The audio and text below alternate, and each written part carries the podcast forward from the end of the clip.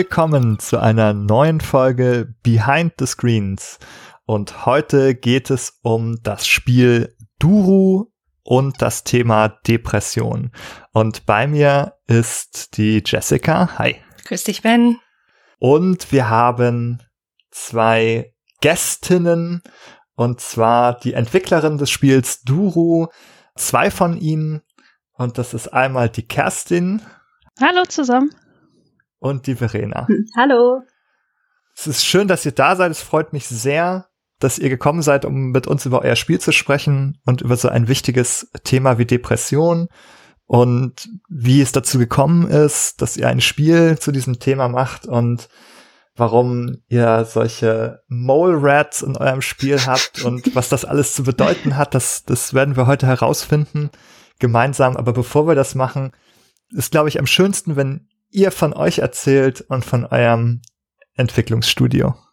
Okay, ja, ich, ich mache einfach mal den Anfang. Ja, hallo nochmal, ich bin Kerstin. Ich bin bei Twisted Rumble Games verantwortlich für Programmierung und Narrative Design und alles halt so an Orgakram, was so die, die Gründung auch noch mit sich bringt und halt ein Spielstudio aufzubauen. Und wir, also Verena und ich, arbeiten seit 2017 an Doro, halt erst in Teilzeit neben dem Beruf, der dann auch erstmal Geld einbringt und dann später in Vollzeit. Und unsere dritte im Bunde, also wir sind halt ein Dreier-Frauen-Entwicklungsteam, ist Sandra und die stelle ich auch ganz kurz nochmal vor, die kümmert sich halt um Leveldesign, Marketing und auch um alles, was dann orgamäßig so ansteht. Und die Verena kümmert sich um Art. genau. Also, also auch an euch nochmal zusammen. Ich bin Verena und meine Hauptaufgaben sind Duru visuell umzusetzen, also die Hintergründe zu machen, vor allen Dingen aber auch die Charaktere und die Animationen. Alles visuelle und ab und zu helfe ich auch bei dem ganzen Orga-Kram.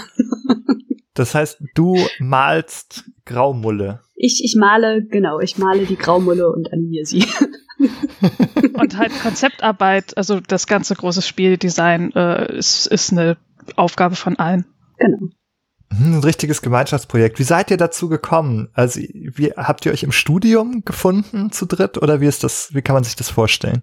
Genau, äh, wir haben alle zusammen in Berlin Game Design studiert an der Hochschule für Technik und Wirtschaft und haben uns da dann getroffen und während des Studiums auch schon kleine Projekte gemacht, wie halt äh, der, der Studiumsverlauf war. Also jedes Semester war ein Projekt.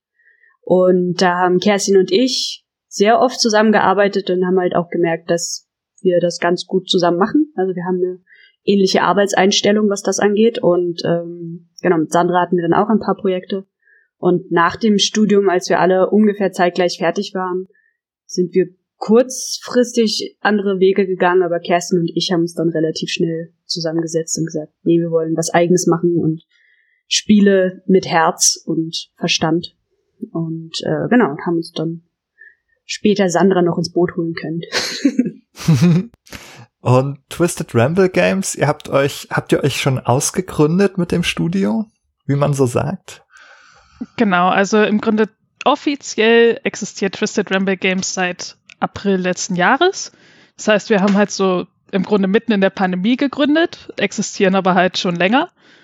Auch unter dem Namen, aber seit da ist er halt offiziell.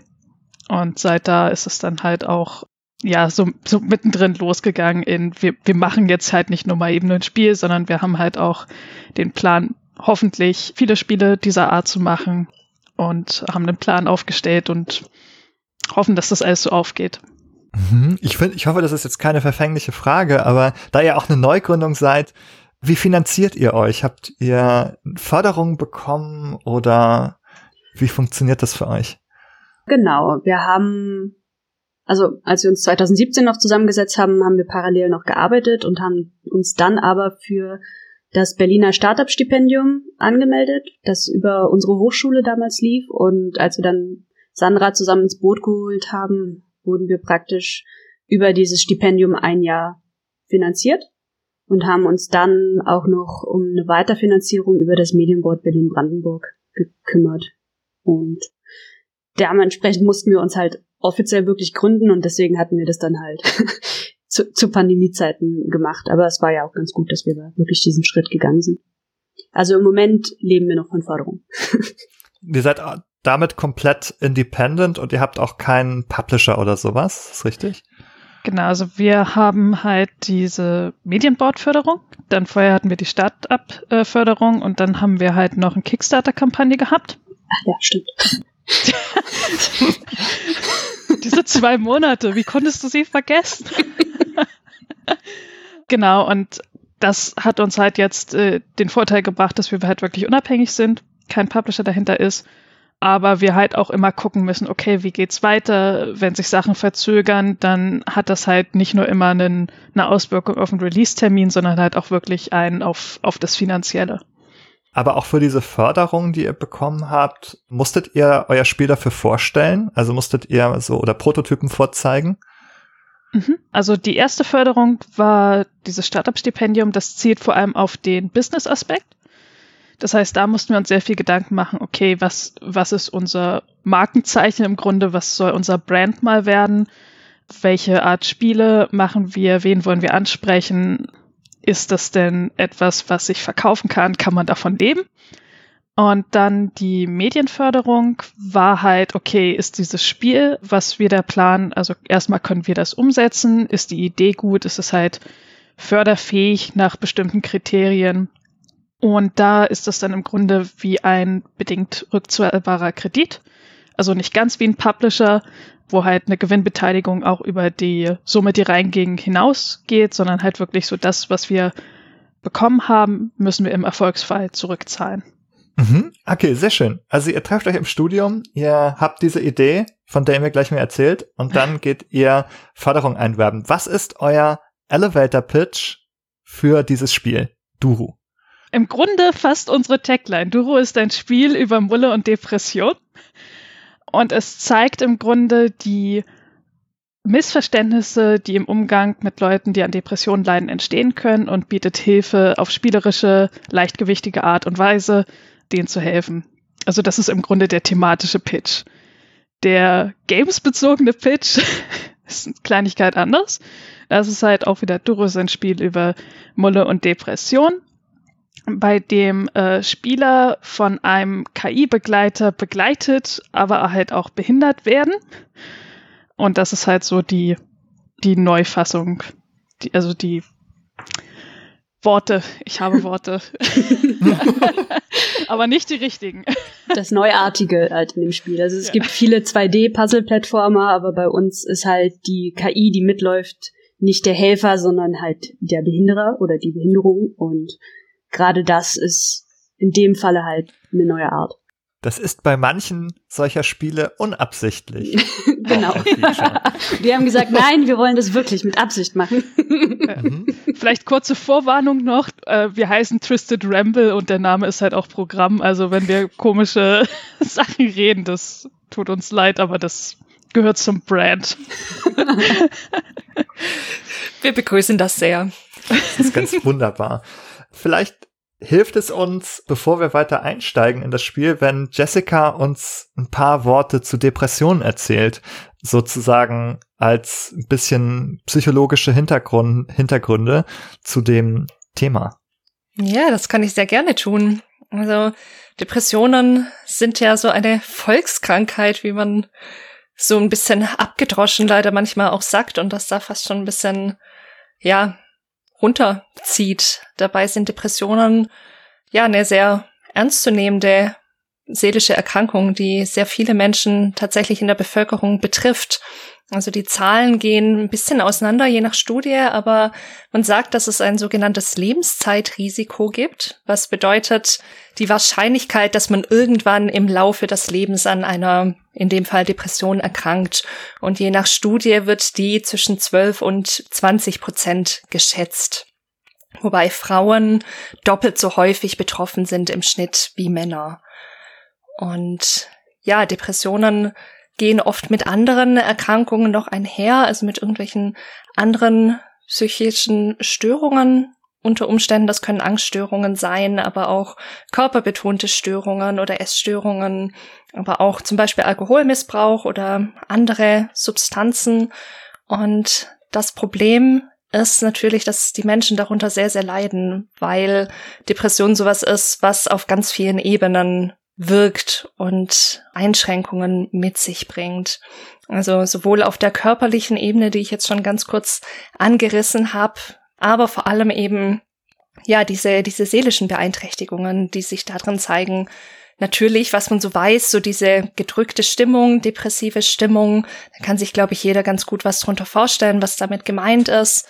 Oft ist das auch so ein Gefühl von innerer Leere, der auch mit Interessenverlust einhergeht und mit Freudlosigkeit, also dass ja, man nicht mehr nicht mehr sich für Dinge interessiert und Spaß an Dingen hat, die einem früher viel Freude bereitet haben und man da plötzlich eher so gleichgültig denen gegenübersteht. Es geht dann oft auch damit einher, dass Konzentration vermindert ist, also dass man, dass man Schwierigkeiten hat, längere Zeit an einer Aufgabe dran zu bleiben und sich darauf zu konzentrieren.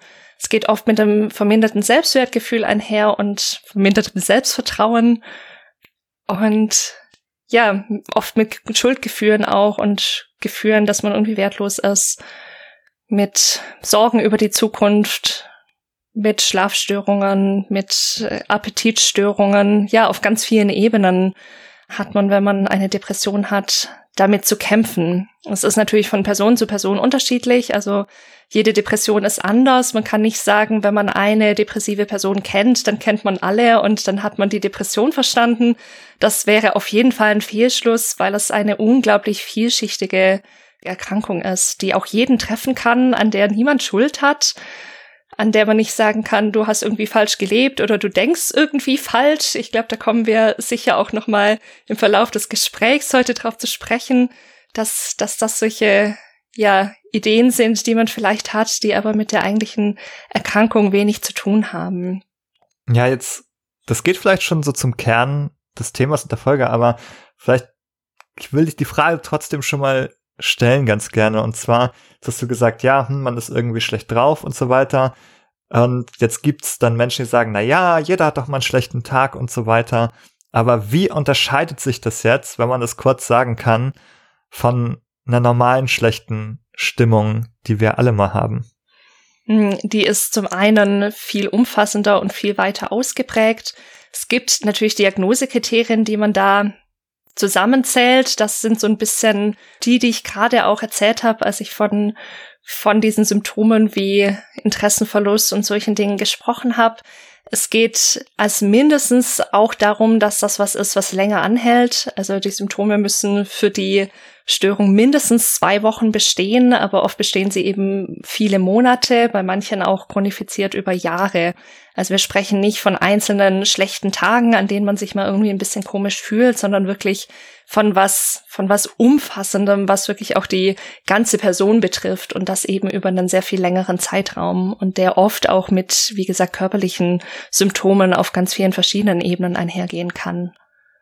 Ja, vielleicht an dieser Stelle nochmal der Hinweis, dass wir wahrscheinlich auch im weiteren Verlauf der Folge noch mehr über Depressionen sprechen werden, vielleicht auch noch ein bisschen bildhafter und erfahrbarer. Deshalb hier an dieser Stelle der Hinweis darauf und auch der Hinweis, wenn ihr betroffen seid oder solche Sachen an euch feststellt, die Jessica gerade erklärt hat. Es gibt zum Beispiel die Telefonseelsorge, da könnt ihr anrufen 0800 111 0 und nochmal 111. Wenn ihr jetzt merkt, es geht mir nicht gut, ist das eine Möglichkeit, da könnt ihr einfach anrufen da gibt es nette Menschen, die euch, die euch zuhören und weiterhelfen können. Und wenn das hoffentlich nicht der Fall ist, bei den meisten von euch, die zuhören, dann bleibt hier und erfahrt mit uns gemeinsam mehr über Duru. Und ich glaube, die erste Frage, die im Raum steht, ist, warum kommt man auf die Idee oder wie kommt man auf die Idee, ein Spiel über Depressionen zu machen?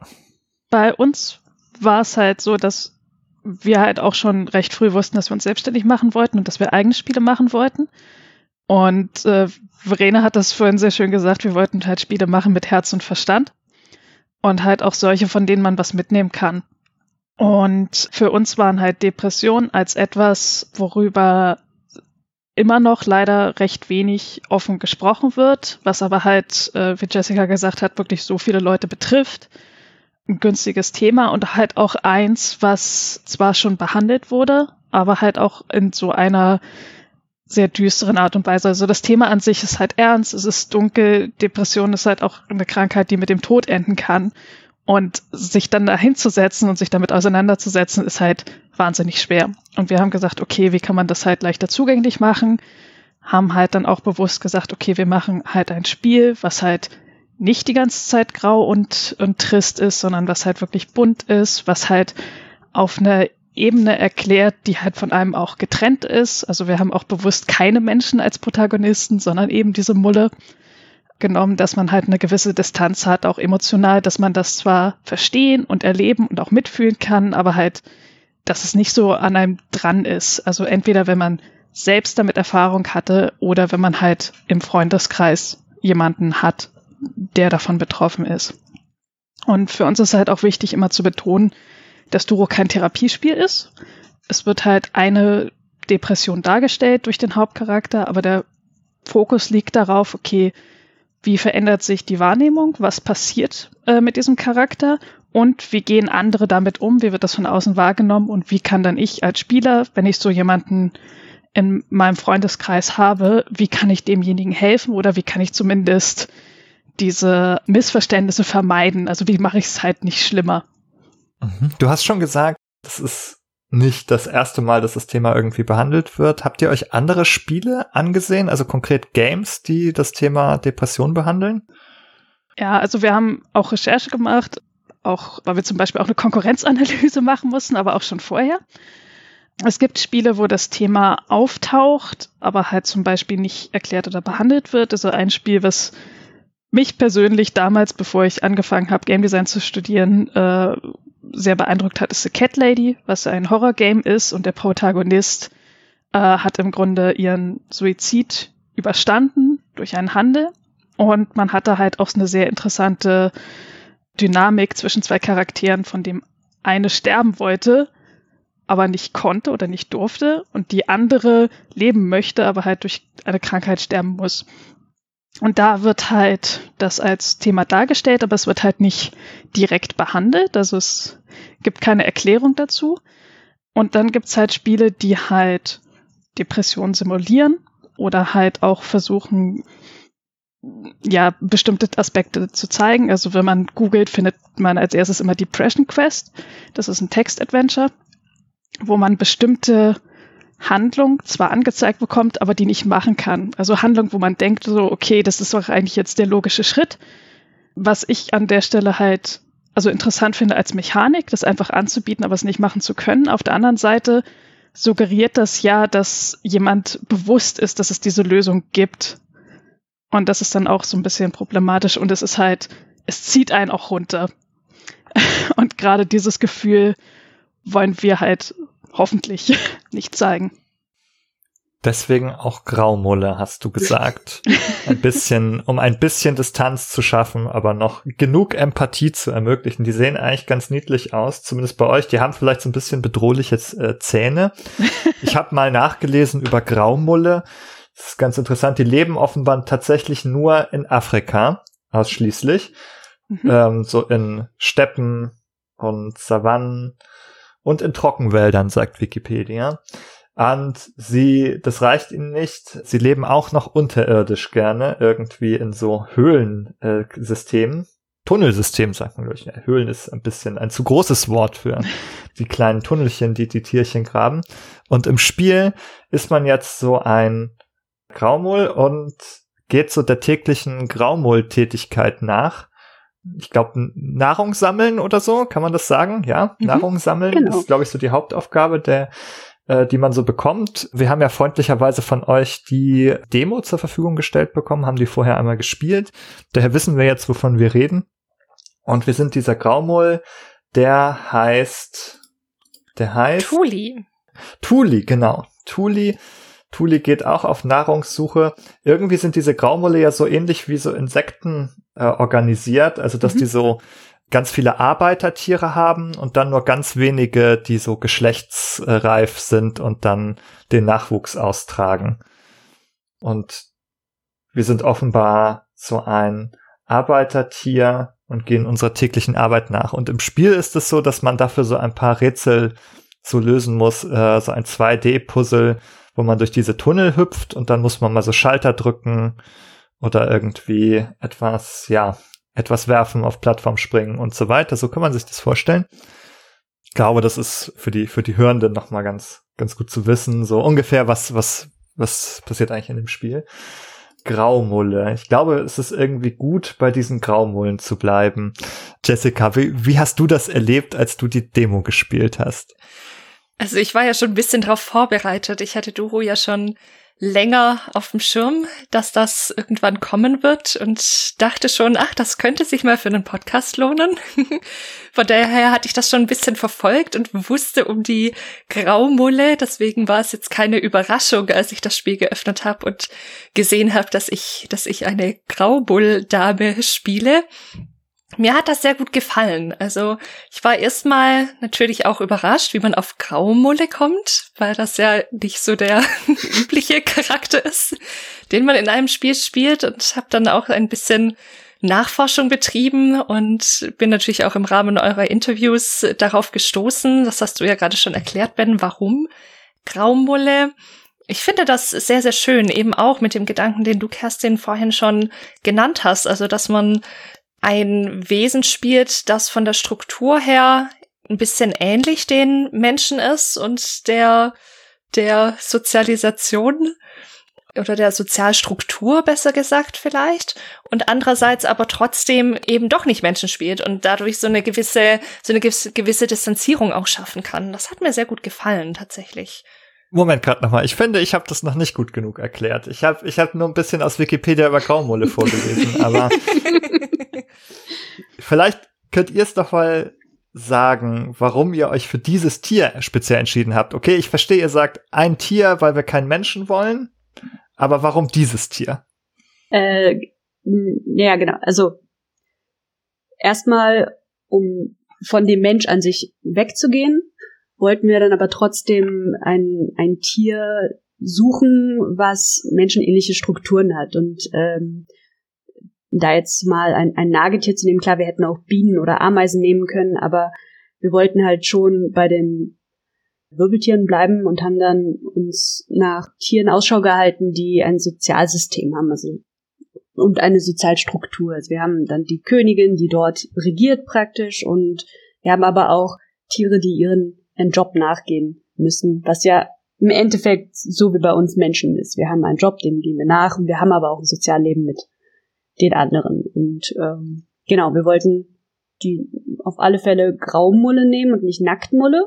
Das sind ja die Verwandten. Und Nacktmulle wären wahrscheinlich bekannter gewesen. Also das ist halt so meine Erklärungsversuch. Wir haben halt Nacktmulle, aber mit Fell. Genau, die sehen halt nicht ganz so furchteinflößend aus, sondern eher niedlicher. Und deswegen haben wir uns für die entschieden, weil sie diese Sozialstrukturen halt auch haben. Mhm. Hat, hat denn jemand von euch persönliche Erfahrung mit so einem Mull? Oder, also, oder habt ihr die auch nur bei Wikipedia nachgelesen? also, äh, hm. So direkt persönlich Kontakt hat, hatten wir nicht. Ich habe früher mal in der Tierparkschule gearbeitet äh, in Berlin für mein freiwilliges ökologisches Jahr. Und daher habe ich immer sehr, eine sehr tiefe Verbindung mit Tieren. Ich habe auch festgestellt, dass all meine Projekte in der Uni mit Tieren zu tun hatte. Ich bin da anscheinend, habe sehr viele Talente. Alles hat mit Tieren zu tun. Ähm. es gibt Schlimmeres, ja, genau. absolut. Und wir waren dann auch im Zoo Berlin, weil die haben auch direkt eine Graumüllkolonie. Ich glaube sogar Damaraland Graumulle. Und da haben wir zumindest versucht, ein bisschen zu beobachten. Das ist, die haben damals in der, in dem Nachthaus gewohnt, weil sie halt auch nackt, nachtaktiv sind und da ist es leicht schwierig, Recherche zu betreiben, aber wir haben, haben sie zumindest gesehen und geguckt, wie sie sich bewegen. Und dann haben wir alles anders gemacht und haben sie zu Zweibeinern gemacht, die auf, auf zwei Füßen laufen, aber ähm, das ist okay. Genau. Diese Abstraktion kriegen wir hin. Also man muss auch sagen, dass die, dass die auch einfach super süß aussehen können. Ja wenn man jetzt mal so an den Zehen vorbeiguckt, sind das einfach sehr süße Tiere. Und, und sie sind halt auch mal was anderes. Und was die halt auch noch für den Vorteil bringen, ist, dass die halt auch Inspiration für das Setting waren. Weil was, was halt so die Flora und Fauna von Afrika und halt vor allem West- und Südafrika, wo die halt äh, besiedelt sind, einfach so mitbringt, was so wenig noch genutzt wird. Das ist, also ich will da jetzt nicht in, in Verenas Abteilung greifen, aber ich glaube, für einen Artist ist das schon ziemlich viel an Inspiration zu holen. Genau, das stimmt. Also die Pflanzen, die man in dem Spiel sieht, sind natürlich nicht eins zu eins übernommen. Also da ist die Farbe so leicht geändert. Aber von der Form her ist schon sehr viel Inspiration von den, von der gesamten Flora genommen. Wir haben natürlich ein bisschen geschummelt und die unter die Erde gepackt und die Größe verändert, aber ich schätze mal, das ist kreative Freiheit, die wir uns daraus ja. nehmen dürfen.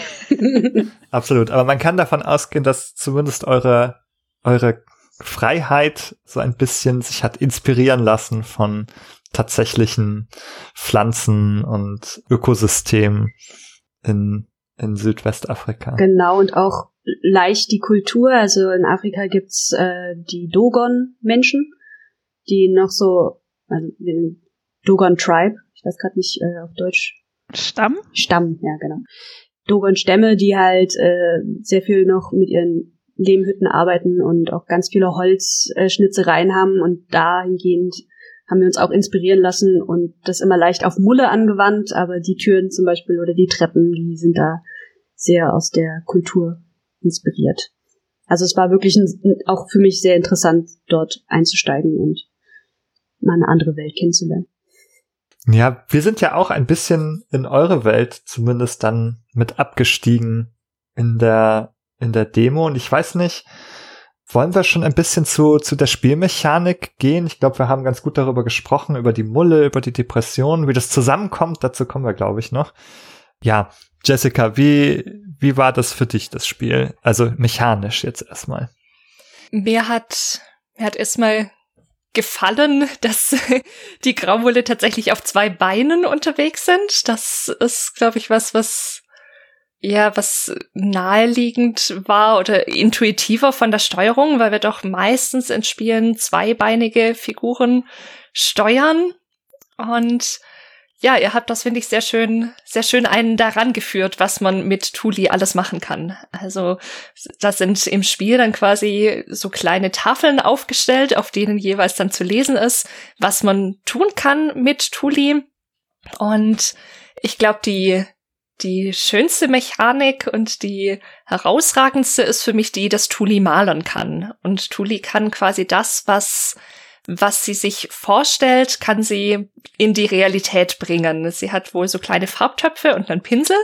Und wenn sie zum Beispiel einen Stein braucht, den sie auf, auf eine Plattform legen kann, dass ein Schalter quasi umgelegt wird, oder einen Schalter umlegen, indem sie irgendwas an den Schalter dran wirft, dann kann sie sich einen Stein zum Beispiel malen.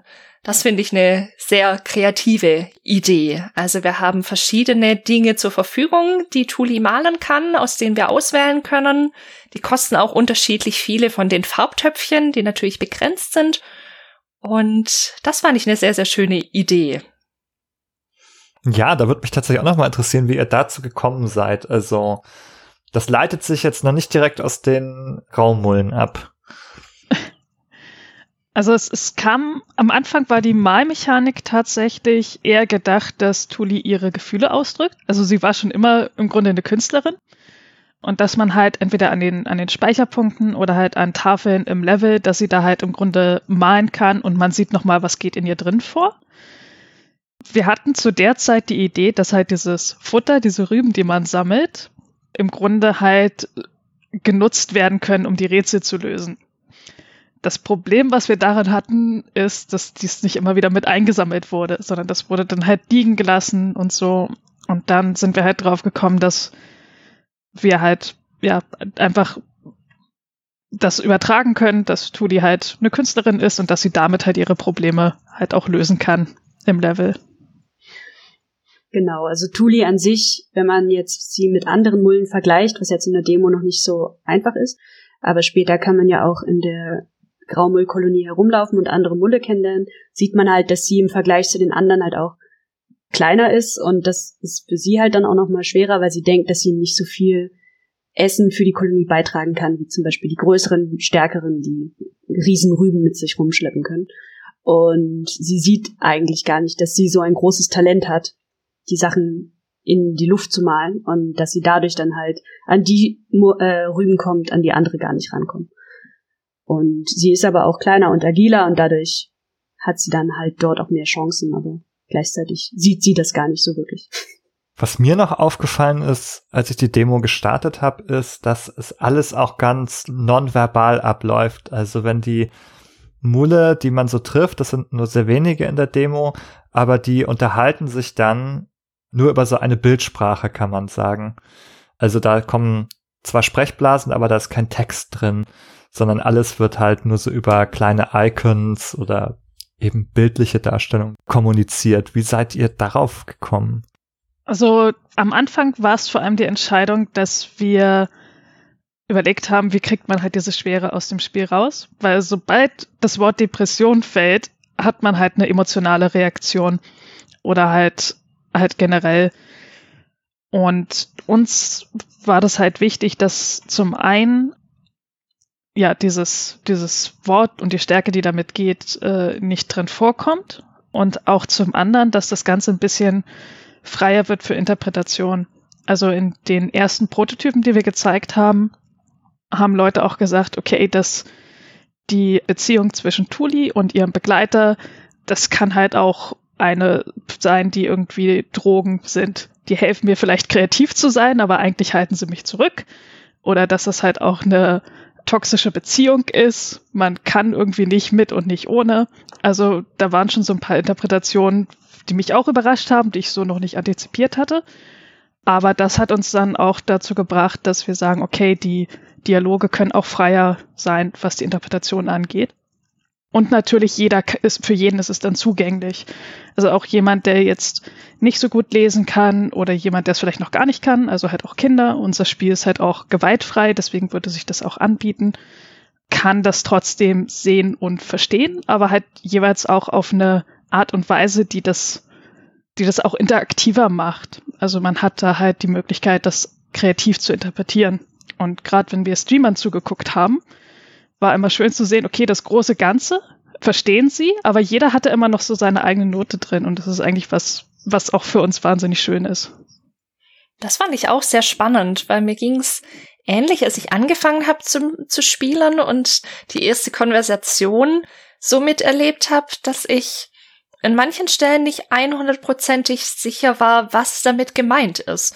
Und das Spannende war, dass ich im allerersten Moment davon ein bisschen irritiert war, aber dann ganz schnell dahin kam zu merken, hm, ich glaube, es ist gar nicht so relevant und vielleicht gibt es auch gar nicht die, die eine Bedeutung, die ganz genauso ist und wenn ich zwei Millimeter daneben liege, dann habe ich was völlig anderes und das ist dann irgendwie falsch ja. sondern genau dahin zu kommen, mich ein bisschen davon zu lösen, genau bis ins letzte Detail verstehen zu wollen, was jetzt gemeint ist.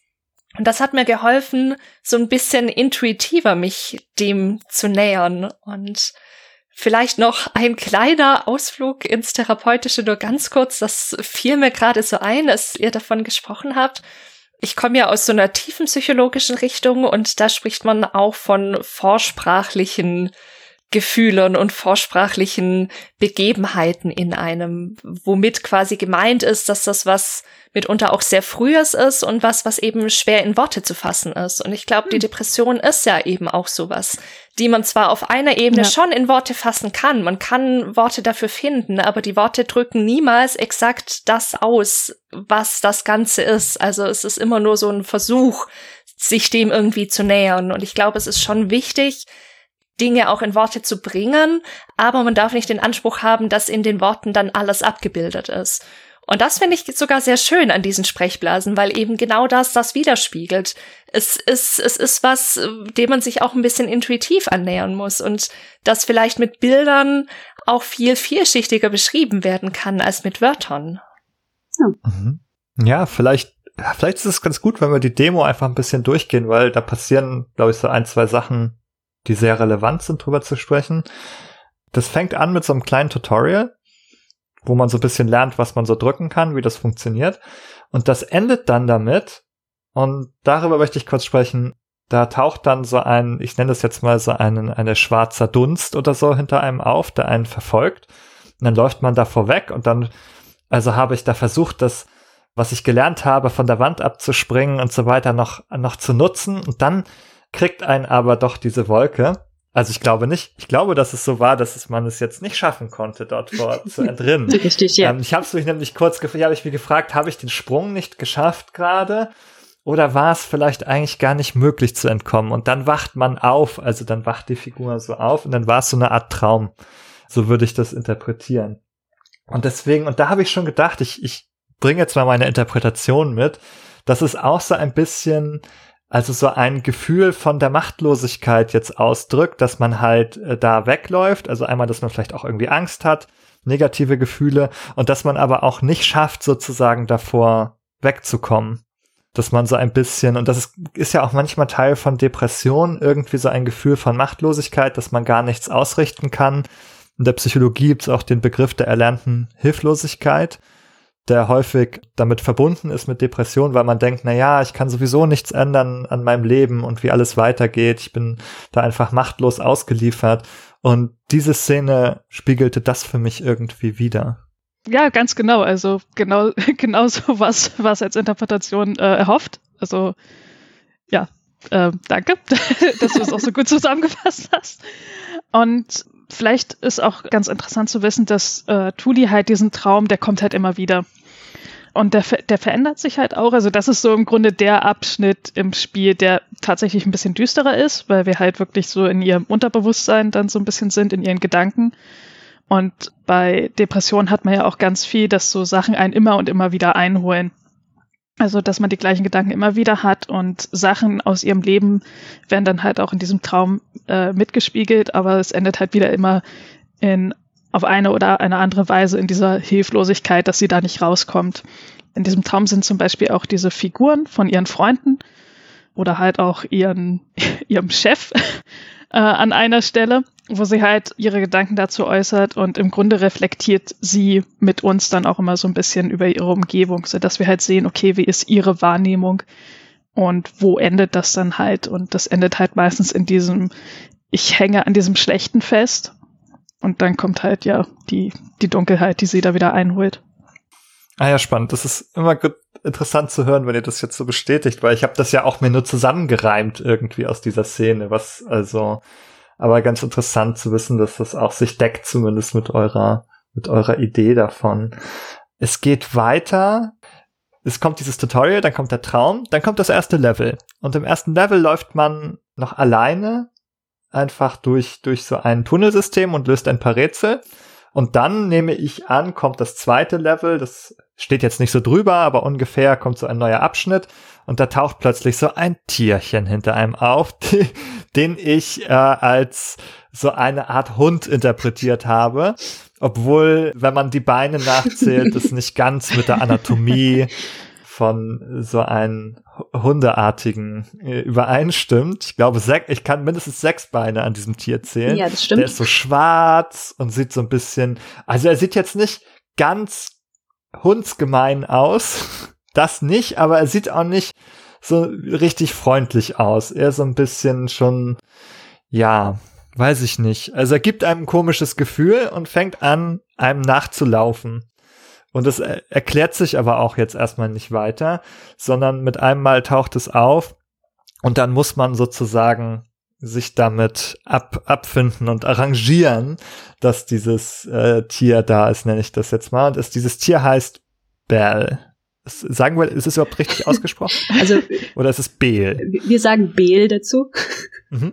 Genau, und von der Story her muss man wissen, die erste Demo, die wir noch im Juni, August rausgebracht haben, die war viel, viel länger, weil wir sehr viel reinmachen machen wollten, aber die war dann einfach viel zu lang, bis man überhaupt äh, zu, zu Biel kam. Und die Story dahinter ist, dass in der Kolonie gerade eine Knappheit an Rüben ist, weil die von Maden zerfressen wurden. Deswegen ist im Traum auch eine große Rübe zu sehen, die voller Maden ist. Und Tuli fühlt sich da mitverantwortlich, warum auch immer, und hat halt das Gefühl, sie hat zu wenig gebracht und will nach diesem einen Level wo man ohne äh, die Kreatur rumgelaufen ist, nochmal runter und sagt, ich, ich schaffe noch mehr Rühmen zu sammeln. Und man hat aber vorher durch die ganzen Denkblasen auch mitbekommen, dass sie sich aber auch schon müde fühlt und nicht so gut und dann in dem Moment, ja, überrennt die Depression sie dann einfach und kommt halt einfach mit ihr mit und sie weiß ja auch im, im Anfang nichts damit anzufangen. Sie sieht nur, dass sie ohne die Depression nicht weiterlaufen kann. Also sobald sie zu weit von ihr weg ist, fängt sie an zu schreien und Tully wird auch wieder zurückgezogen und man muss dann als Spieler bzw. Spielerin ähm, dann dieser Kreatur auch noch Steine hinmalen, damit die dann auch hinterherkommt, um einfach nur zu zeigen, du, du kannst nicht vor ihr weg. Genau. Mhm, genau, man kann nicht weg. Richtig. Ja. Ja, das ist irgendwie ganz gut. Also am Anfang weiß man das nicht, es läuft einem so nach, aber es fängt dann so an, so unangenehm an zu jaulen, wenn man es irgendwie zurücklässt. Und es ist auch so ein bisschen so ein unfähiges Tierchen. Ja, das kann dann äh, nur so die halbe Höhe springen von dem, was man selber springen kann und ist dann halt immer so quengelig und quakig, wenn man es irgendwie da zurücklässt und man ist so ein bisschen genervt von diesem, äh, ihr sagt ja auch, das ist der KI-Begleiter, der kommt so mit und man muss den so mit durchschleppen, obwohl der einem nun wirklich nichts Nützliches bringt und dann dieses Vieh, ja, das muss ich ja mal meine Erfahrung damit zum Besten geben. Ich, es ist ja offenbar genau eure Absicht, dieses Tier nicht so wahnsinnig ins Herz zu schließen zunächst. Dann lege ich so einen Stein auf einen Schalter, ja, ihr wisst, worauf es hinausläuft, die Hörerinnen und Hörer noch nicht, lege einen Stein auf einen Schalter das muss ich machen, damit sich so eine Tür öffnet. Ihr kennt das aus Zelda und ähnlichen Spielen. Manchmal muss man dann auf so einen Schalter was drauflegen, damit er aktiv bleibt. Und ich lege diesen Stein also hin. Und was macht dieses, dieses Tier? Kommt extra angelaufen, um diesen Stein wieder runterzustoßen vom Schalter. Also das ist so auch noch so ein Saboteur, ja, der einem in den Rücken fällt und die Arbeit, die man sich schon gemacht hat, auch wieder zunichte macht. So, das war meine Erfahrung. Und das habe ich natürlich immer, ah, du blöder Hund, habe ich gesagt. Ähm, was machst du da schon wieder? Jetzt muss ich mir irgendwas ausdenken, damit du da an den Stein nicht immer rankommst und den nicht, nicht wegstößt. Ja, also das, man erlebt das sehr, sehr schnell schon als sehr hinderlich, diese Kreatur. Ginge das auch so, Jessica? Äh, absolut. So ging's mir eindeutig auch. Also so, so in, ich wusste auch da natürlich schon wieder, weil ich ja auch ein bisschen eure Streams verfolgt habe und so, was, was da auf mich zukommt.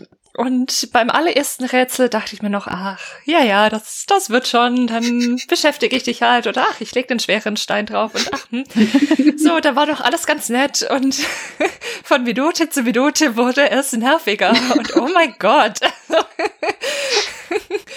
So, am Anfang war das ja noch irgendwie halbwegs nett, aber es kam dann wirklich schnell an den Punkt, dass man dachte, oh Himmel, wie lange wird das noch gehen? Soll das die ganze Zeit so weitergehen? Und das, das fand ich aber so einen wichtigen Eindruck. Also, es ist ja auch total interessant, so, so aus, aus dieser Game Design Perspektive. Ihr baut quasi was ein, was den Spieler nervt.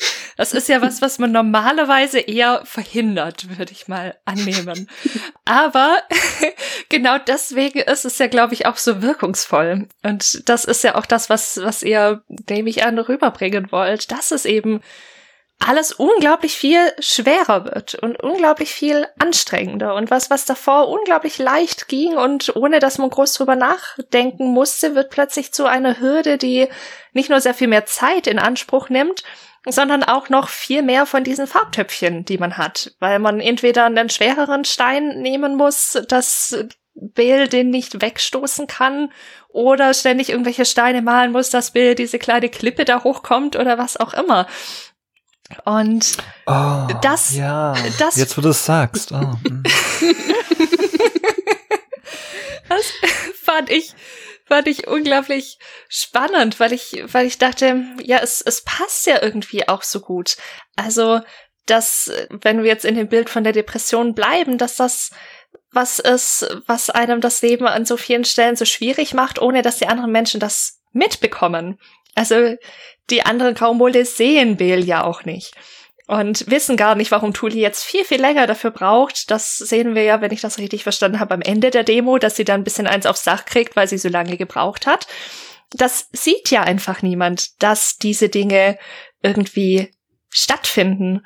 Und was ich so spannend fand an dieser Sache, dass das viel mehr Töpfchen braucht, ist, dass es bei mir so diese Assoziation hatte, dass diese Töpfchen ja auch sowas von Kreativität und Lebensenergie und Schaffenskraft und Schaffenswillen darstellt und dass Beel auch diese Energien irgendwie bindet für sich und dass man viel, viel mehr dafür aufwenden muss als davor.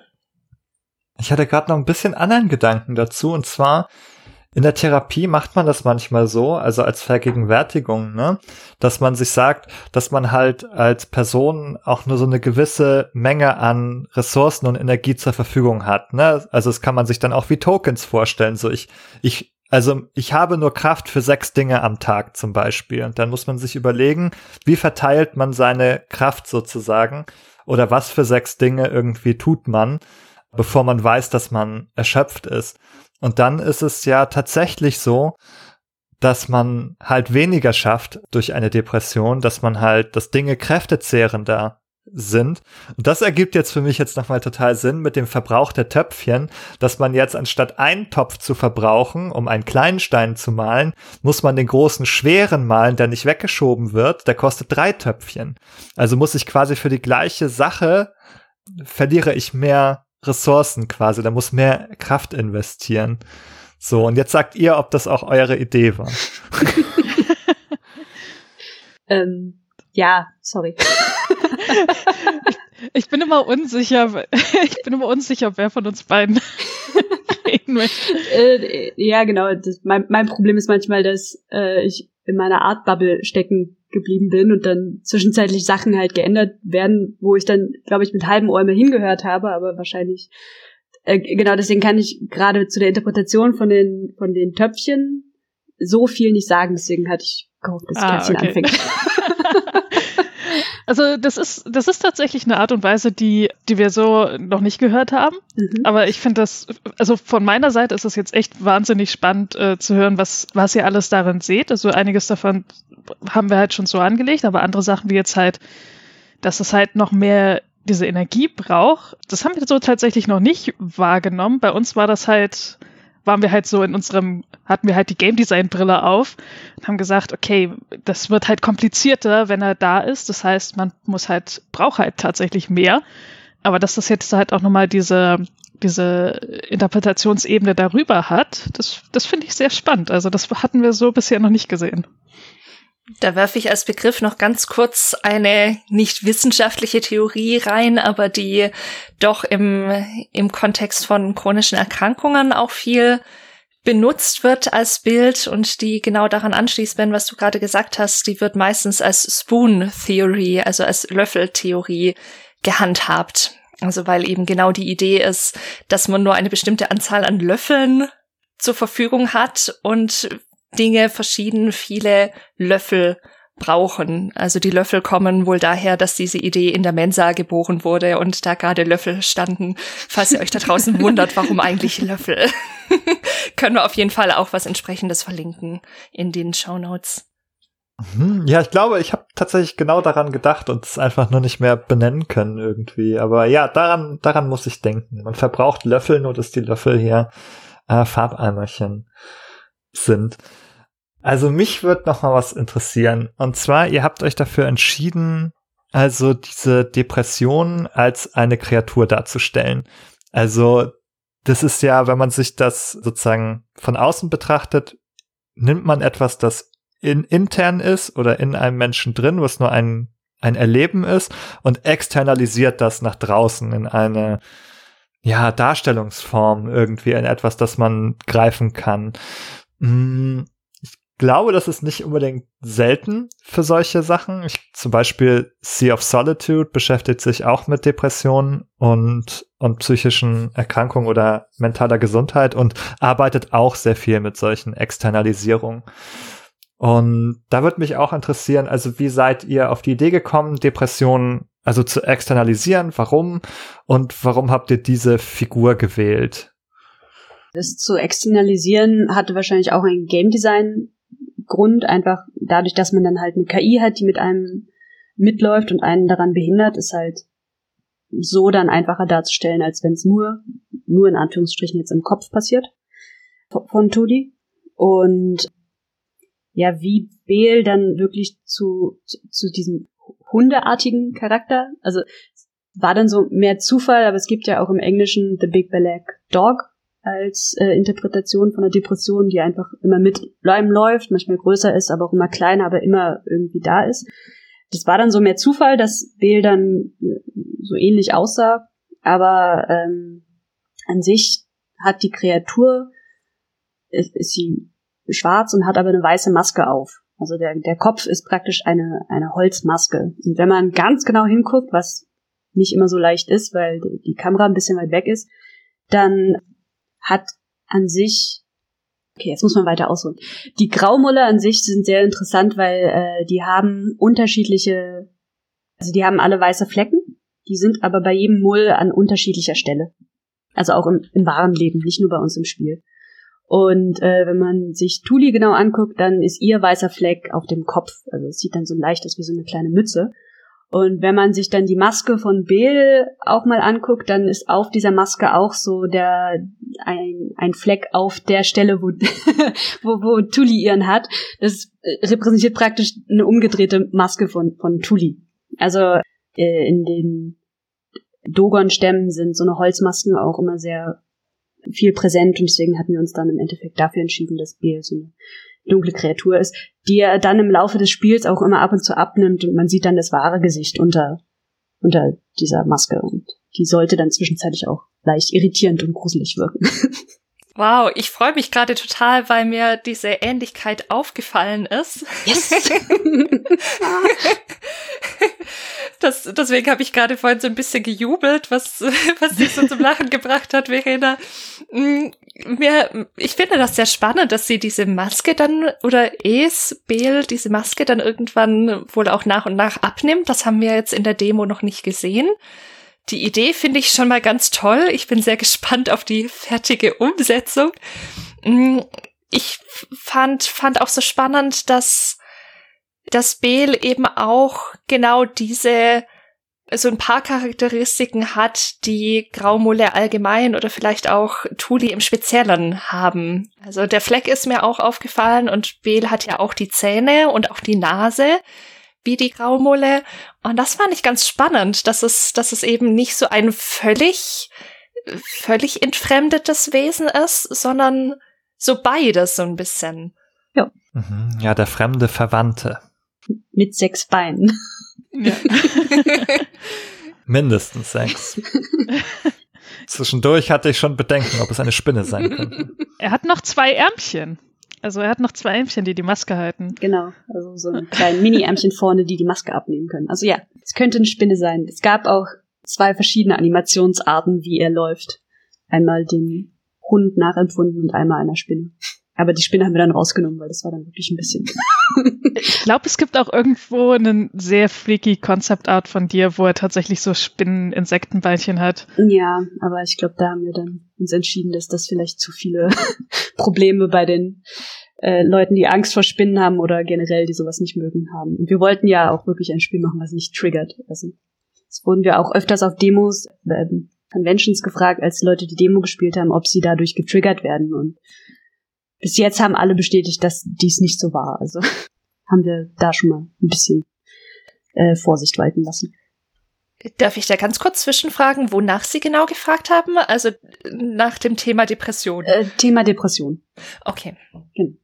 Aber ich habe auch einige Freunde, die Angst vor Spinnen haben und die hatten zwischendurch, wir hatten mal so eine Konzeptphase auf den Social Medien gezeigt und da war sie eine so, Gott, Gott sei Dank sind die Spinnenbeine weg, weil sonst hätte sie das Spiel halt auch nicht gespielt. Also da muss man auch immer ein bisschen vorsichtig sein. Was ich bei Bill noch spannend fand, war, ich wusste ja, dass Bill irgendwann auftauchen wird und hatte, hatte schon so Fantasien, wie diese erste Begegnung vielleicht sein könnte. Und in meinem Kopf war das irgendwie was ganz Großes und was, was sich sehr einprägt.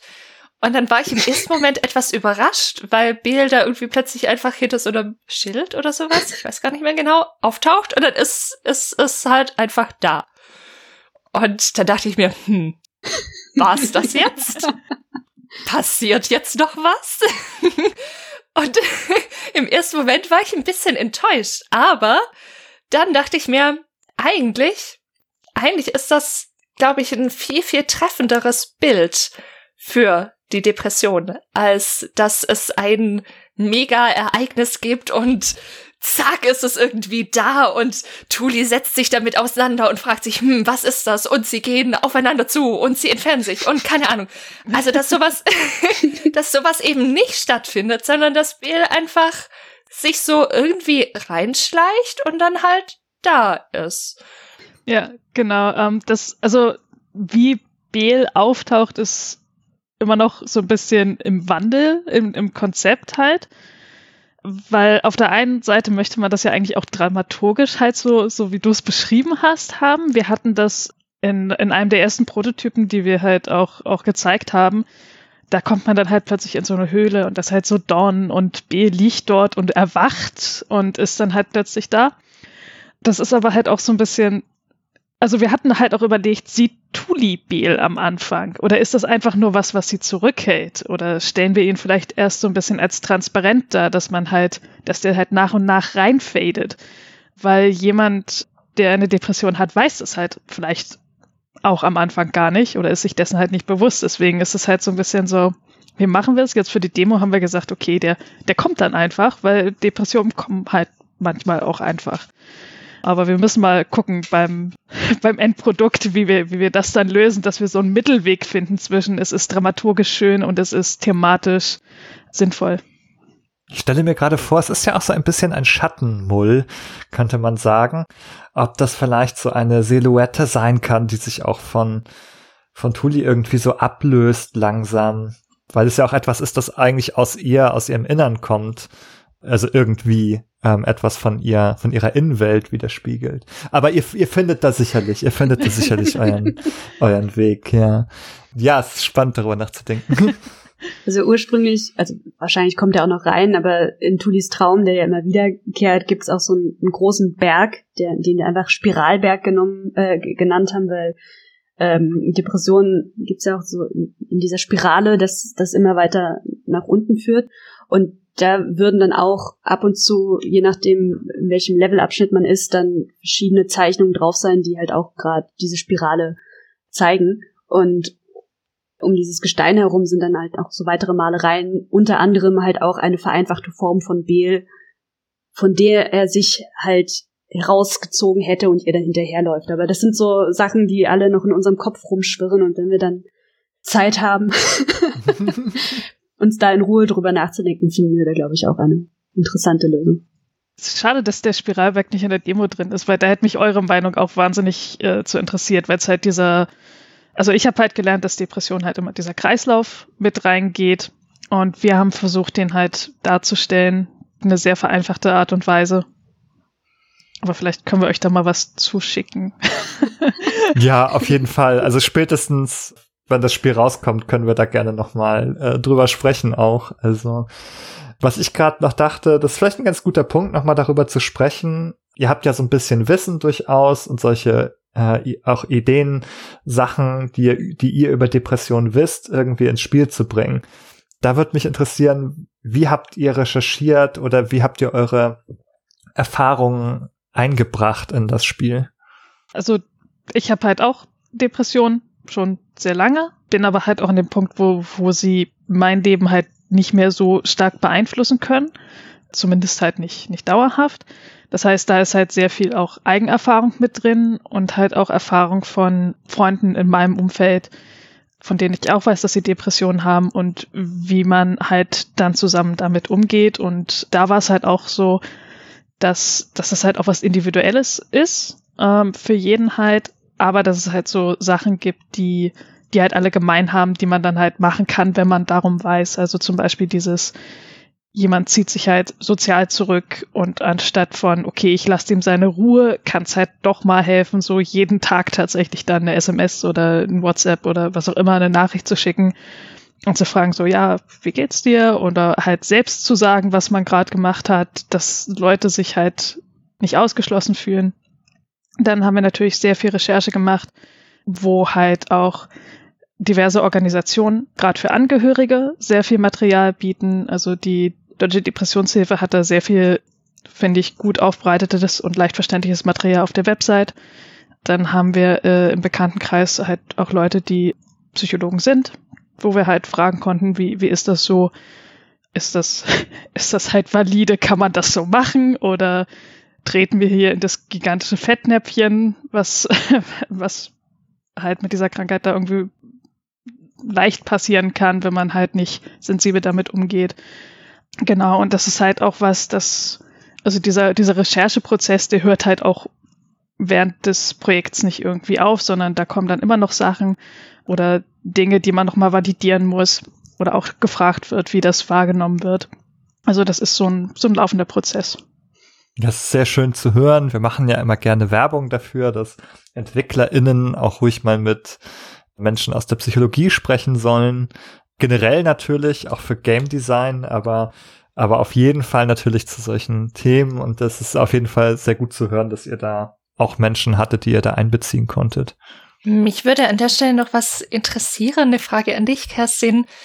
Du hast ja gerade schon gesagt, dass du selber auch mit Depressionen zu tun hast. Also danke auch erstmal da für deine Offenheit. Ich finde das ganz, ganz toll und wichtig auch, dass das ein Thema sein kann, über das man sprechen kann, weil es eben oft doch irgendwie tabuisiert ist und mhm. Menschen auch vorsichtig sind und vielleicht auch nicht trauen, nachzufragen.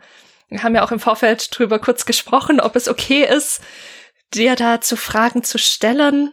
Und was mich sehr interessieren würde, ist, ob sich der Umgang mit deiner eigenen Depression durch die Arbeit am Spiel verändert hat. Oh, das, äh, das ist eine interessante Frage. Also wahrscheinlich spreche ich noch häufiger drüber, weil es es halt einfach so mit sich bringt. Aber davor war es halt auch schon, dass ich halt äh, ja, also im Grunde gesagt habe, guten Tag, ich bin Kerstin und das ist meine Depression, dass halt Leute einfach informiert sind, wenn ich halt mal nicht antworten kann oder wenn ich halt einfach sage, ist mir halt zu viel, dass die wissen, okay, das liegt nicht daran, dass die mich doof findet, sondern dass es halt einfach so ist. Aber das ist halt auch ein Punkt, den man erreichen muss erstmal. Also vor, vor ein paar Jahren war das auch noch nicht so. Jetzt mit dem Projekt ist es halt viel auch zu gucken, wie, wie ich so in der Situation bin. Oder halt auch, was, wie man halt hilfreiches Verhalten darstellen kann, was halt mir hilft oder wo ich halt auch lese, was anderen hilft. Und dann auch merke, okay, ganz andere Sachen sind das da, die mir was persönlich bringen, als halt bei anderen. Und wir versuchen halt auch so ein bisschen diese Diversität äh, darzustellen durch die anderen Mulle. Also du hattest ja gesagt, 12 bis 20 Prozent je nach Studie der Bevölkerung haben Depressionen. Wenn man jetzt halt guckt, die Mullkolonie hat so 20 bis 30 Mulle, dann kann Tudi nicht die einzige sein. Ist sie tatsächlich auch nicht. Dass man halt auch da sieht, wie sich das äußert oder äußern kann. Und halt dann auch aus Tudis Sicht so ein bisschen damit umgeht. Jetzt bei mir merke ich halt, also meine Depression hat sich über die Jahre halt auch sehr verändert, was so, was so ihr Gesicht oder ihre Maske angeht. Und bei mir war das halt immer sehr stark mit der Arbeit verwurzelt. Das heißt, ich habe mich im Grunde mit Arbeit therapiert, in Anführungszeichen. Also es ist, ne, es ist nicht die beste Art, damit umzugehen. Aber da habe ich halt äh, gemerkt, so was, was mir schadet, was, was mir hilft. Und ja, also was man vielleicht, ähm, mich hat mal irgendjemand gefragt, ob das meine Depression ist, die da halt im Spiel ist. Und dann habe ich erst gesagt nein und dann habe ich nochmal drüber nachgedacht, weil Tuli überarbeitet sich ja auch im Grunde und schafft sich damit in so eine depressive Phase. Und dann musste ich sagen, so ja, vielleicht so ein bisschen. ja. Also von daher, es ist, äh, also ich lerne auch sehr viel Neues, ich lerne auch sehr viel über mich, ich lerne aber auch sehr viel über andere Leute, ich lerne sehr viel über Kommunikation auch noch, weil das weil das ja auch Teil von dem Spiel ist, also dass man diese Sachen interpretiert und dass man aber halt auch Empathie entwickelt, halt, weil wir als, als Spieler und Spielerinnen sehen, dass was Tudi bedrückt, wir sehen das Monster und wir sehen aber halt auch, wie aus ihrer Sicht ähm, sich das Verhalten anderer Mulle darstellt. Genauso wissen wir aber auch, wenn wir das Monster nicht sehen würden, dann können wir auch nachvollziehen, warum sich die anderen Mulle so in Anführungszeichen schlecht verhalten. Also es ist, ja, ich habe gerampelt, sorry. also ich, ich will auch noch dazu beitragen, dass äh, also Sandra und ich auch sehr viel über Kommunikation lernen von, von Kerstin, weil wir auch ab und zu noch manchmal ins Petznäpfchen treten und Sachen noch so nebenher sagen, wo Kerstin meint, es hilft nichts, der Person zu sagen, dass es anderen schlechter geht, weil dadurch negierst du ja gerade mein Problem und Dankeschön, aber ich nehme mich bitte ernst so. Und äh, das finde ich immer noch sehr interessant, dass es für uns, obwohl wir mit dem Thema ja viel zu tun haben, auch immer noch ein Lernprozess ist. Und dass wir aber sehr offen damit umgehen untereinander und uns das gegenseitig dann auch sagen können. Glaubt ihr, dass man halt mit eurem Spiel auch ein bisschen was darüber lernen kann? Ich gebe mal kurz einen, einen Input dazu. Also wir hatten beim Spiel den Eindruck, dass zumindest in der Demo fehlt einem so viel Kontext, so Dinge zu verstehen und einzuordnen. Und ja, deswegen die Frage, also wie sieht das für euch im gesamten Spiel nachher aus mit der Einordnung von dem, was so passiert? Und glaubt ihr, dass man da eben auch ein bisschen was drüber lernen kann? Also ich denke oder ich habe zumindest äh, die Hoffnung, ob das sich dann erfüllt, ist ja immer noch eine Sache, die wir sehen, wenn es dann soweit ist. Aber dass man, also zum einen, dass es hilft, ähm, ein gewisses Grundverständnis auf der emotionalen Ebene von der Krankheit zu haben. Halt nicht nur ein Sachverständnis, das kann man sich dann halt vielleicht noch irgendwie anlesen, sondern halt wirklich weiß, was das heißt, dass wir halt diese Seite zeigen und was halt in der Demo fehlt, ist halt viel Interaktion mit anderen Charakteren. Dass wir da halt zeigen, wie sich die Geschichte entwickelt und wie, wie so Dynamik ist zwischen Tuli und ihrem sozialen Umfeld. Und ich denke, dass und hoffe, dass man auch von diesen Interaktionen sehr viel lernen kann, weil wir halt Mulle haben, die halt ein Verhalten zeigen, was halt unabsichtlich schadhaft äh, ist für sie, aber halt auch Mulle haben, die ein positives Verhalten zeigen und dass man dann halt auch selbst im eigenen Alltag einordnen kann, okay, was ich jetzt, was mein erster Instinkt war, halt wie, wie Verena meinte, sozusagen so, ja, Anna geht's viel schlechter. Das ist jetzt vielleicht gerade etwas, was schädlich ist und was vielleicht auch dazu führt, dass die Person sich dann nicht mehr mir gegenüber öffnet. Oder dass es halt ist ein, ja, einfach mal jemanden umarmen und sagen, ich bin da für dich oder halt halt wirklich sagen, so, ich, ich nehme dich ernst. Und dass wir das zeigen können, halt auf diese unbeschwerte Weise und dass man das mitnehmen kann, das ist so unser, unser Ansinn und, und äh, arbeiten halt darauf hin, dass sich das dann auch so bewahrheitet, hoffentlich. Genau, gleichzeitig hoffe ich auch immer so innerlich, dass man dieses Spiel nutzen kann, um einen Anfang einer Konversation zu haben. Zum Beispiel, wenn man dann mit Leuten redet, die da ähm, nicht so viel Ahnung von haben, dass man sagt, ich habe letztens dieses Spiel gespielt, da hat sich der Charakter so und so verhalten und die Freunde haben das Verhalten dann so und so ihr Verhalten gespiegelt und manchmal fühle ich mich genauso, um dann halt so ein, ein Eintritt in dieses Gespräch zu finden und gleichzeitig aber auch als Spielerin zu bemerken, ich habe jemanden, der benimmt sich gerade leicht wie Tuli, also zieht sich zurück und reagiert nicht. Vielleicht hat er oder hat sie ein Problem und ich sollte mal nachfragen. Also, dass man halt versucht, während des Spiels zu reflektieren und zu sagen, ja, das sind Graumuller, aber eigentlich verhalten die sich doch recht menschlich und genau. Also das ist so mein, mein Hoffen, dass Leute während des Spielens reflektieren. Deswegen ist es auch nicht so ein auf Schnelligkeit Jump and Run und man muss jetzt schnell die Rätsel lösen, sondern wir versuchen schon die, die Geschwindigkeit ein bisschen rauszunehmen, damit man Zeit hat, darüber nachzudenken, was jetzt eigentlich passiert. Gibt's denn diesbezüglich auch noch eine Rahmung, also am Anfang oder am Ende des Spiels, dass ihr da nochmal, ich weiß nicht, in was für einer Form das stattfinden kann oder könnte, nochmal, nochmal ein bisschen, ich weiß nicht, entweder erklärt, was, was euer Ansinnen mit dem Spiel ist oder irgendwelche Reflexionsfragen. Es ist jetzt sehr platt, aber es ist einfach mal aus der Hüfte geschossen. Also gibt es, gibt es irgendeine Form davon? Ich habe ja vorhin schon rausgehört, dass ihr euch wohl bewusst dafür entschieden habt, das Wort Depression auch nicht im Spiel zu nennen. Aus den Gründen, dass eben sofort bestimmte Assoziationen und Gefühle damit nach oben kommen.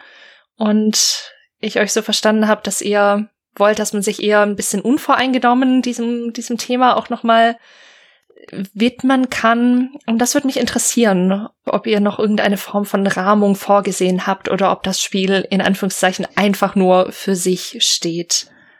Also wir haben, wir haben jetzt halt allein schon durch unsere Tagline eine, eine sehr große Flagge dran, was es ist. Also halt a Game about Morals and Depression. Hatten wir am Anfang halt erst überlegt, ob wir das tatsächlich so machen. Aber dadurch, dass halt die Reaktion darauf wirklich sehr, sehr positiv war, haben wir gesagt, okay, das, das lassen wir jetzt so, das nehmen wir jetzt halt so hin, sagen, was es halt ist. Dieses Auffordern zur, zur Reflexion ist etwas, wo ich denke, dass das automatisch passiert. Gerade weil das Spiel halt von der, von der Geschwindigkeit her ähm, recht gemäßigt ist und man ja auch schon allein durch die Dialoge aufgefordert wird, kreativ zu denken und halt zu interpretieren und versuchen zu verstehen. Und ich denke einfach, dass Leute, die sich halt äh, dieses Spiel anschauen, dass das bei denen automatisch passiert. Also ich glaube, da müssen nicht nochmal so, so leitende Fragen äh, gestellt werden, sondern das kann dann halt im Nachhinein im Dialog äh, darüber passieren. Also jetzt entweder weiß ich nicht, ob das jetzt privat halt jeder für sich mit seinen Freunden oder wenn man es halt auch nebeneinander äh, spielt ist oder halt auch auf bestimmten Discord-Servern oder vielleicht auch über Streamer. Also vielleicht ist es auch ein Spiel, was für Streamer interessant ist, wo dann halt auch ein Dialog passiert. Also ich denke, dass äh, ja, dass das was ist, was Leute von sich aus machen können. Das ist nochmal ein spannender Punkt. Das war auch so ein bisschen was, was ich im Hinterkopf hatte, als ich die vorige Frage gestellt habe. Nämlich, könnt ihr euch auch vorstellen, dass das Spiel sich auch in irgendwelchen Bildungskontexten eignet? Ja, also definitiv. Das müsste man dann wahrscheinlich dann tatsächlich nochmal mit jemandem näher abklären.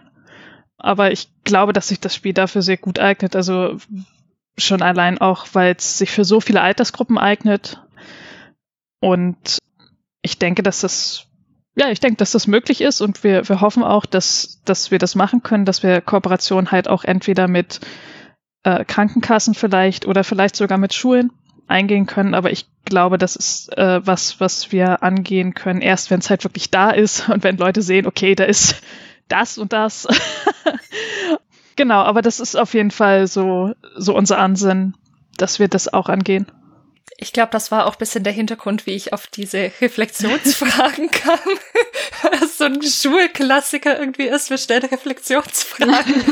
Aber also wo ich, wo ich tatsächlich mir auch vorstellen könnte, hm, dass das auch eine Möglichkeit wäre, mit irgendwelchen Unterrichtsmaterialien das zu verknüpfen oder so. Ich weiß nicht, ob ihr die erstellen würdet oder ja, aber das, das gerade in solchen Kontexten kann ich mir so ein Spiel auch wirklich gut vorstellen, um ins Gespräch zu kommen. Ich glaube, das ist nochmal ein wichtiger Punkt, den ihr da auch genannt habt, dass es ein Spiel ist, das zwar einerseits für sich wirkt, aber über das man auch sprechen sollte und wo nochmal eben auch, weil es ja nicht so ganz eindeutig ist, eben weil es keine Sprache verwendet, sondern weil es über Bilder spricht, ja auch für jeden ein bisschen was anderes bedeutet. Und darüber in Austausch zu kommen, mhm. kann, glaube ich, sehr, sehr bereichernd sein, eben gerade bei so einem einerseits tabuisierten und andererseits so komplexen Thema, wie es die Depression eben auch ist. Genau, ja. Also vor allen Dingen ist es, also je früher man über dieses Thema lernt, desto besser ist es ja auch. Also in der Schule an sich gibt's ja auch schon ganz viele Kinder und Jugendliche, die mit Depressionen zu tun haben. Und da ist halt auch ganz besonders wichtig, dass die Mitmenschen wissen, wie sie darauf reagieren sollen, damit das nicht noch verschlimmert wird. Oder damit sie überhaupt erstmal wissen, was da eigentlich los ist, weil viele ja dann auch Angst haben, darüber zu sprechen. Das ist vielleicht auch noch so ein Aspekt, der mit bei uns reingeflossen ist, als wir Dro äh, gemacht und konzipiert haben, dass es so ein Gefühl von Hilflosigkeit bei Angehörigen gibt. Weil wenn jemand gerade halt wirklich so in seiner depressiven Phase feststeckt, dass man gar nicht weiß, kann man da irgendwas machen? Und da kommt halt so in dieses so, dieses unangenehme Gefühl, ich kann gar nichts machen, obwohl das halt ein Mensch ist, den ich liebe und dann vielleicht auch von sich aus unbewusst sich zurückzieht. dass man halt so, so einfache Sachen halt wie dieses einfach nur mal kurz Hallo sagen, einfach anklopfen, sagen, dass man noch da ist, sagen, dass man weiß, dass der andere noch da ist, dass man diese einfachen Sachen machen kann und halt auch nicht nur Leuten hilft, die Depressionen haben, sondern tatsächlich auch Leuten, die halt damit umgehen müssen, wenn jemand halt im Umfeld betroffen ist. Was ich mich noch gefragt habe, wir haben ja jetzt sehr so auf dieser Individualebene gesprochen. Also jemand, der oder die das Spiel spielt, kann da vielleicht etwas lernen oder das in ihrem näheren Umfeld äh, als Anstoß nehmen. Und ich habe mich gefragt, ist es also vielleicht auch ein Ziel von euch oder ein Wunsch, auch auf sozusagen größerer Ebene, sag ich mal, auf eher so auf Gesellschaftsebene so ein bisschen auch Aufmerksamkeit auf das Phänomen zu lenken. Wir haben irgendwie am Anfang gesagt, es gibt so Misskonzeptionen, Fehlkonzeptionen, Leute stigmatisieren das oder haben ja, falsche Ideen. Äh, ja, also Twisted Rebel hat sich auf die Fahnen geschrieben, eigentlich gesellschaftskritische Spiele machen zu wollen, beziehungsweise über Themen zu sprechen, die noch tabuisiert sind. Also wir haben ja da auch noch ein paar andere Ideen im, im Petto. Das klingt vielversprechend. Kleine Rückfrage. Man ist ja, man ist ja so ein im, im Arbeiterstaat dort und man muss auch arbeiten und ähm, Tuli wird ja auch so ein bisschen depressiv, weil sie denkt, sie muss da so viel leisten und schafft das nicht. Ist das auch schon eine, eine kritische Haltung von euch?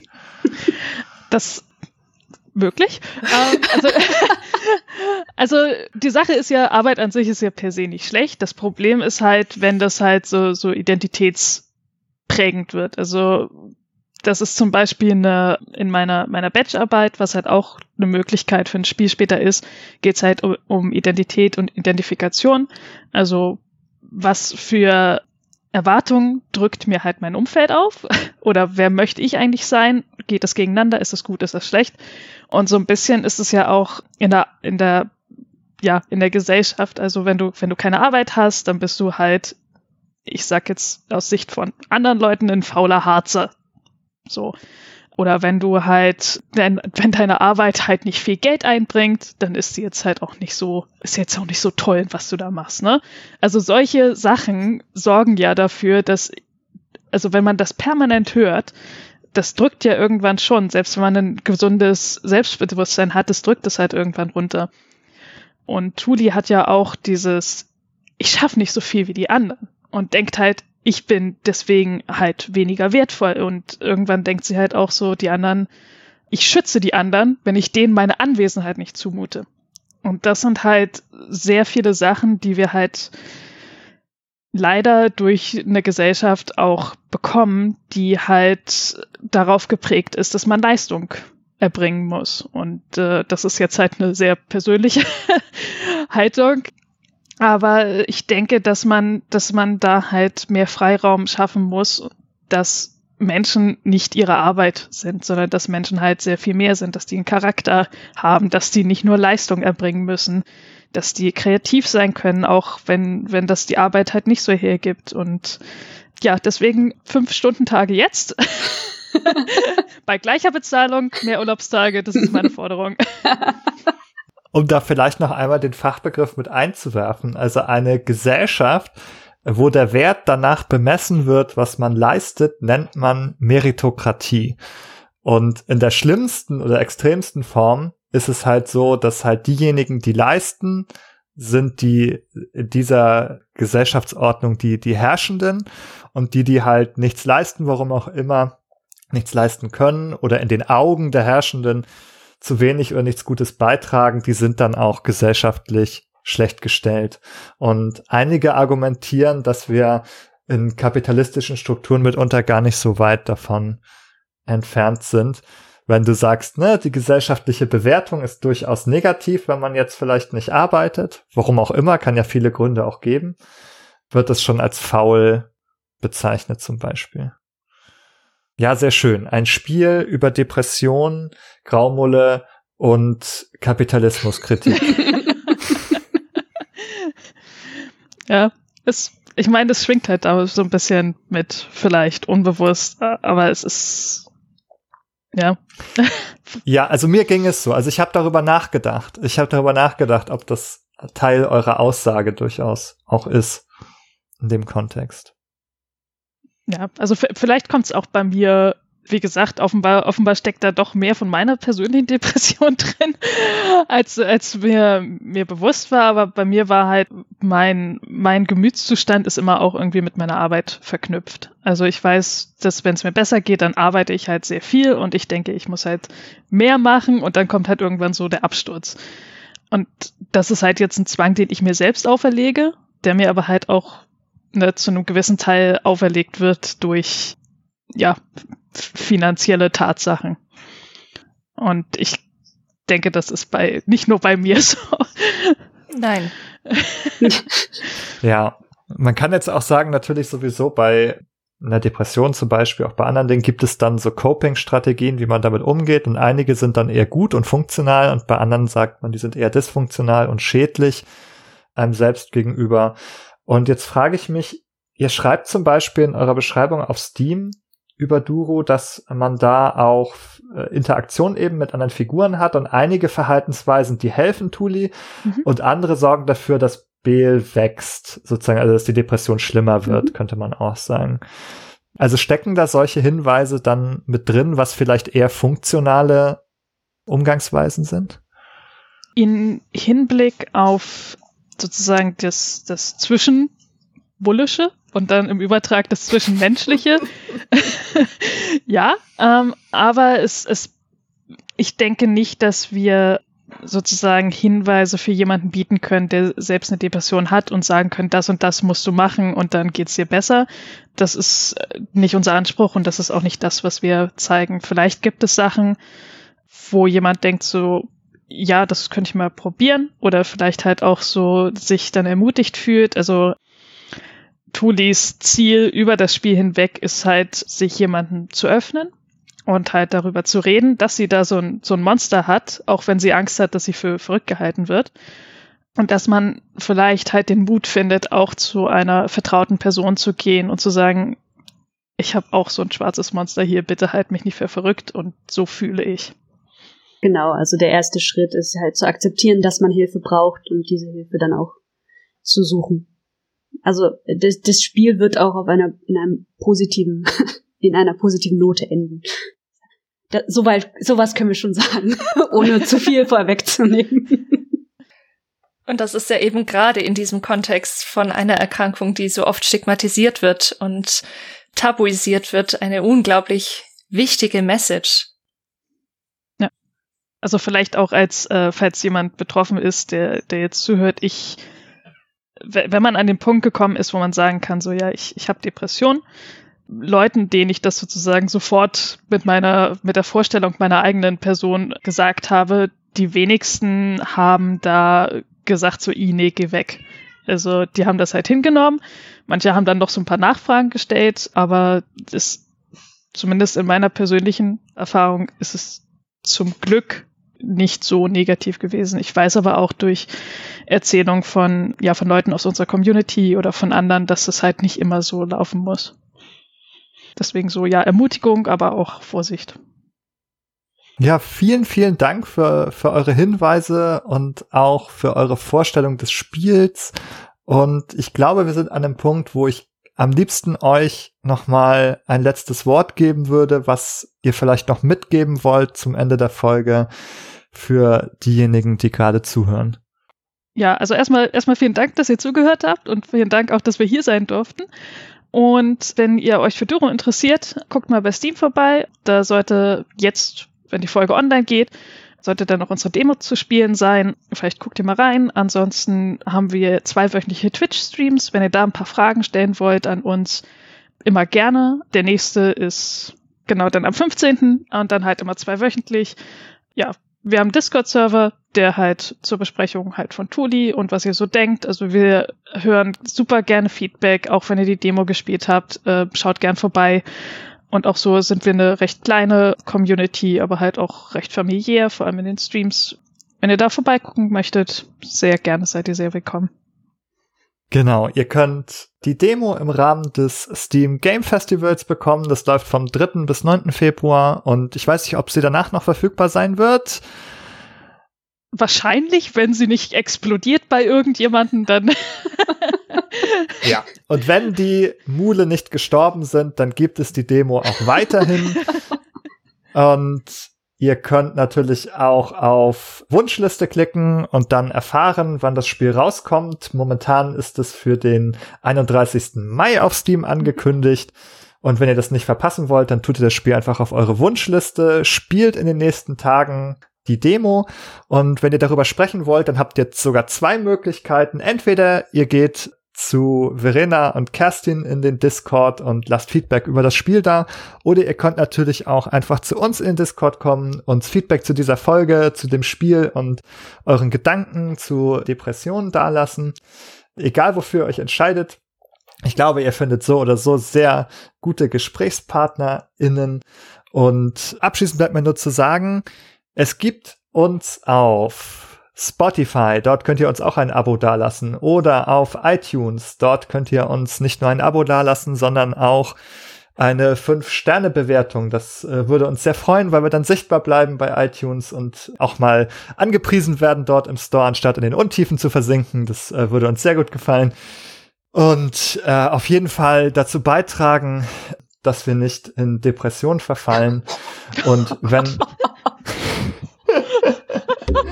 Oh Gott, ja, es tut mir leid. Das, diese Überleitung war jetzt ein bisschen zu sehr mit der Brechstange herbei, herbeigeholt. Nein, wir müssen das selbstverständlich, wir müssen das selbstverständlich ernst nehmen, anstatt es zu veralbern. Also natürlich verfallen wir dabei sehr wahrscheinlich nicht in Depression, aber wir freuen uns dafür sehr, wenn wenn ihr uns eine positive Bewertung hinterlasst oder uns auf Discord besucht und wenn ihr selbst Probleme habt, wenn ihr selbst Depressionen habt, denkt daran, dass ihr euch Hilfe suchen könnt, dass zum Beispiel die Telefonseelsorge und andere Anlaufstellen auch online zur Verfügung stehen.